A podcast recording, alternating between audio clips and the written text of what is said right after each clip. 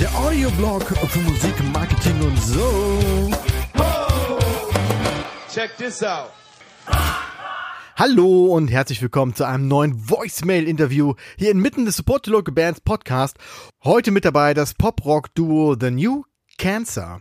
Die haben nämlich jetzt ganz frisch eine Debütsingle rausgebracht und ähm, ja, geil. Was soll ich sagen? Gäbe es dieses Jahr einen Sommerhit, aber wahrscheinlich hat keiner Lust drauf, aber gäbe es dieses Jahr einen, dieser Song hätte auf jeden Fall Potenzial dazu. Hört euch das mal an. Und was ihr euch natürlich noch anhört, ist diese heutige Episode, in der sich Azuka, der Sänger der Band, den Voicemail-Interview-Fragen gestellt hat. Und traditionell, ihr wisst es, seit 125 Jahren gibt es diese, dieses Interviewformat. Traditionell beginnt alles mit der Bandvorstellung. Von daher übergebe ich jetzt an Azuka von The New Cancer. Bitteschön. Hi, liebe Musiker, Kolleginnen und Kollegen. Wir sind The New Cancer, ein taufrisches Pop-Rock-Duo, das vor kurzem ihre Debütsingle Skinny Girls released hat. Ich bin Azuka, ich bin der Sänger der Band und komme aus Thüringen und mein Bandkollege Ayman kommt aus Berlin. Unsere größten Einflüsse kommen aus der Emo-Rock-Szene und unser Sound wurde mit Bands wie Panic at the Disco, Fall Out Boy und My Chemical Romance verglichen. Was würdest du sagen, hebt euch als Band von den anderen ab? Was macht ihr anders als andere? Wir sind zwar in diesem Jahr gelauncht, haben uns aber vorweg tatsächlich zwei Jahre Zeit genommen, das ganze Ding ausgiebig auszuarbeiten und durchzuplanen.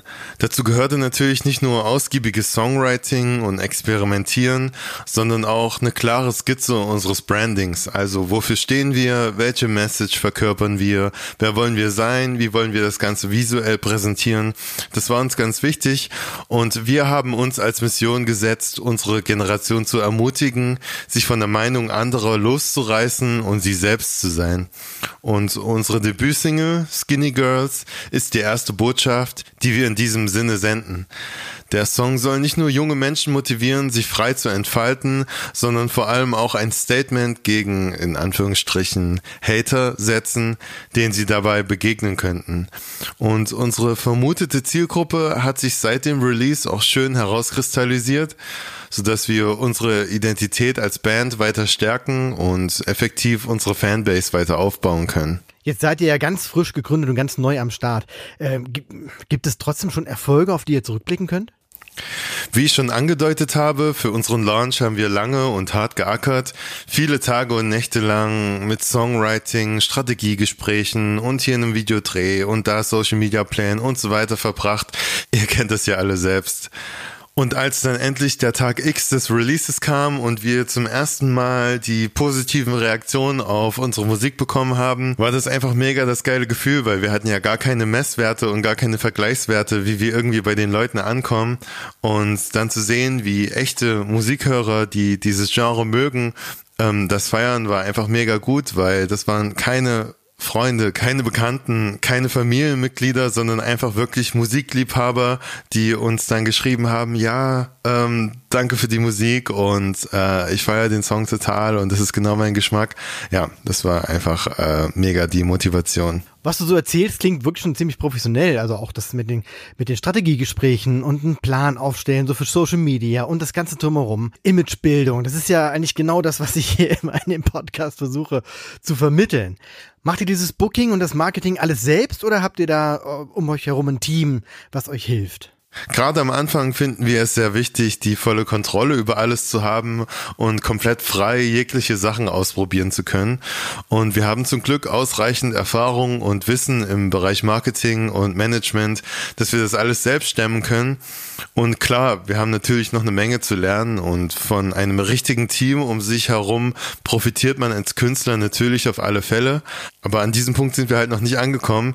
Ähm, deswegen genießen wir diese Freiheit und sollten wir irgendwann an unsere Grenzen kommen, dann äh, ziehen wir das natürlich in Erwägung. Aktuell ist ja dieses unsägliche Konzertverbot. Ich weiß nicht, ob es euch überhaupt betrifft, ähm, aber wie geht ihr mit der Sache um und äh, vielleicht auch kann man da ein bisschen den Bogen weiterspannen. Wie macht ihr das generell online sichtbar und im Gespräch zu bleiben? Aktiv auf Social Media zu sein, ist unserer Meinung nach für Künstler nicht nur in konzertfreien Zeiten wichtig, sondern einfach immer. Und wir hatten unabhängig von Corona sowieso erst vor, Konzerte zu spielen, wenn unsere Fanbase eine gewisse Größe erreicht hat, damit sich das Ganze auch lohnt und für alle Beteiligten das ein nices Erlebnis auf den Live-Shows sein wird. Und wir geben uns Mühe, stets Content zu produzieren, der unsere Follower gut unterhält und stets engaging ist, also zur Interaktion anregt. Wir haben kurz nach Release einen Livestream gemacht, ähm, haben ein QA gemacht, auf TikTok einen unterhaltsamen Einblick in unser Songwriting gegeben, unsere Fans nach ihren persönlichen Geschichten gefragt als Inspiration für unser Songwriting und ähm, ja, wir wollen das weiterhin so beibehalten und ausreizen. Bleiben wir beim Thema Online. Wie glaubst du, wird der aktuelle Streaming-Trend die Konzertwelt beeinflussen? Ja, der Trend mit dem Streaming ist wahrscheinlich schon abgestorben mit den ganzen Lockerungen, die so langsam in Kraft treten. Wir hoffen natürlich, wie alle, dass wenigstens Ende diesen Jahres wieder Konzerte möglich sein werden. Und wir denken, dass die Leute sehr hungrig nach Live-Musik sein werden und die Musikkultur nach der Krise hoffentlich dann wieder mehr wertgeschätzt wird dieser Podcast hier lebt ja davon, von, von Tipps und von, von Inspiration und sich bei anderen was, was abschauen und nachmachen und davon lernen. Von daher auch die Frage an dich, welcher Tipp hat euch als Band weitergebracht und von wem kam er und was hat er ausgelöst? Da fällt mir sofort ein Satz des Managers meiner alten Band wieder ein. Der ist mir bis heute im Sinn geblieben und zwar, Qualität ist keine Geschmackssache. Den Satz sollte man sich als Musiker einfach immer wieder vor Augen halten. Qualität ist keine Geschmackssache. Zum Beispiel eine Gesangsperformance, die Intonation eures Sängers, die Aussprache, die Klangfarbe, die Phrasierung, wie tight euer Drummer spielt, wie geil eure Songs produziert sind. Das ist alles keine Geschmacksfrage, sondern alles Qualitätsfragen. Das kann man ganz genau an bestimmten Merkmalen ausmachen, wie gut das gemacht ist und ob das professionell professionell klingt oder eher nach Amateurband. Und ich finde, dass das so ein totaler Eye-Opener war, wie man Dinge eigentlich innerhalb einer Band angehen muss, weil man immer natürlich irgendwie verschiedene Geschmäcker haben wird, aber das gemeinsame Ziel immer sein sollte, ein hochprofessionelles Produkt abzuliefern, was sich auf dem Markt eurer Musikrichtung etablieren könnte. Man sollte bei der Qualität seiner Musik als Musiker niemals Abstriche machen und das ist mir so sehr am Kopf geblieben, dass ich an diesen Satz bei allem, was ich mache, immer wieder denken muss. Was ist bei euch für die Zukunft geplant? Was steht als nächstes an? Wir bereiten zurzeit unsere weiteren Releases für dieses Jahr vor. Als nächstes natürlich unsere zweite Single. Aber gleichzeitig arbeiten wir an Content-Strategien für unsere Socials, um noch präsenter zu werden. Vor allem YouTube und TikTok werden von Music Marketing Experten ja stark empfohlen. Da möchten wir auf jeden Fall produktiv sein. Ich sehe das übrigens ganz genauso und denke, also YouTube ja sowieso durch die Musikvideos lange schon bei Musikern etabliert. TikTok wird meiner Meinung nach komplett unterschätzt. Viele sagen halt, es ist dann so eine weitere lustige Plattform mit blöden Videos. Äh, das ist nichts für mich. Was soll ich da machen? Wo soll ich mich denn noch überall anmelden? Aber ich kann euch sagen, das gleiche wurde damals auch über Facebook gesagt. Und dann wiederum ein paar Jahre später wurde das über Instagram gesagt. Und beides sind heute unabdingliche Plattformen fürs Marketing, für Bands, um ähm, mit Fans in Kontakt zu bleiben. Von daher auch mein Tipp. Schaut euch auf jeden Fall TikTok an, folgt Musikern, die, die da schon Promo machen. Und äh, es muss noch nicht mal eure Musikrichtung sein. Guckt einfach äh, die Leute an, die äh, damit erfolgreich sind, die über TikTok ihre Musik verkaufen oder promoten. Und äh, schaut euch einfach an, was die so machen, warum die es machen, warum es funktioniert. Und äh, ja, versucht euch da irgendwas abzugucken. Zurück zum Interview. An der Stelle kommt der Shoutout. Das heißt, welchen Club, welche Band, welches Internettool, welche, welche Website muss man als Mucker unbedingt kennen? Hast du da einen Tipp?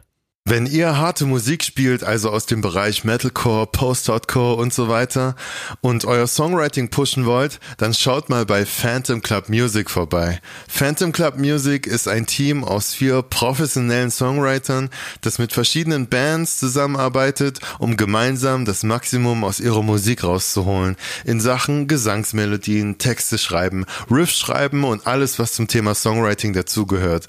Und zufällig sind wir beide zwei der Gründer von Phantom Club Music, also ist das an der Stelle ein bisschen Eigenwerbung. Auf unserem YouTube-Channel findet ihr übrigens nützliche Tutorials zum Thema Songwriting, also wir würden uns freuen, wenn ihr mal vorbeischaut unter phantomclubmusic.com. Vielen Dank für den Tipp und du, lieber Zuhörer, du findest natürlich alle Links und alles, was hier irgendwie erwähnt wurde an Empfehlungen in den Show Notes. Also ruhig mal reinklicken, draufklicken und gucken, ob der Tipp auch was für dich ist. Asuka, wir sind am Ende. Deine letzten Worte für unser Sylp-Podcast-Publikum. Wir sind The New Cancer. Vielen Dank fürs Zuhören. Wir wünschen euch alles Gute und viel Erfolg an alle Musikerkollegen da draußen.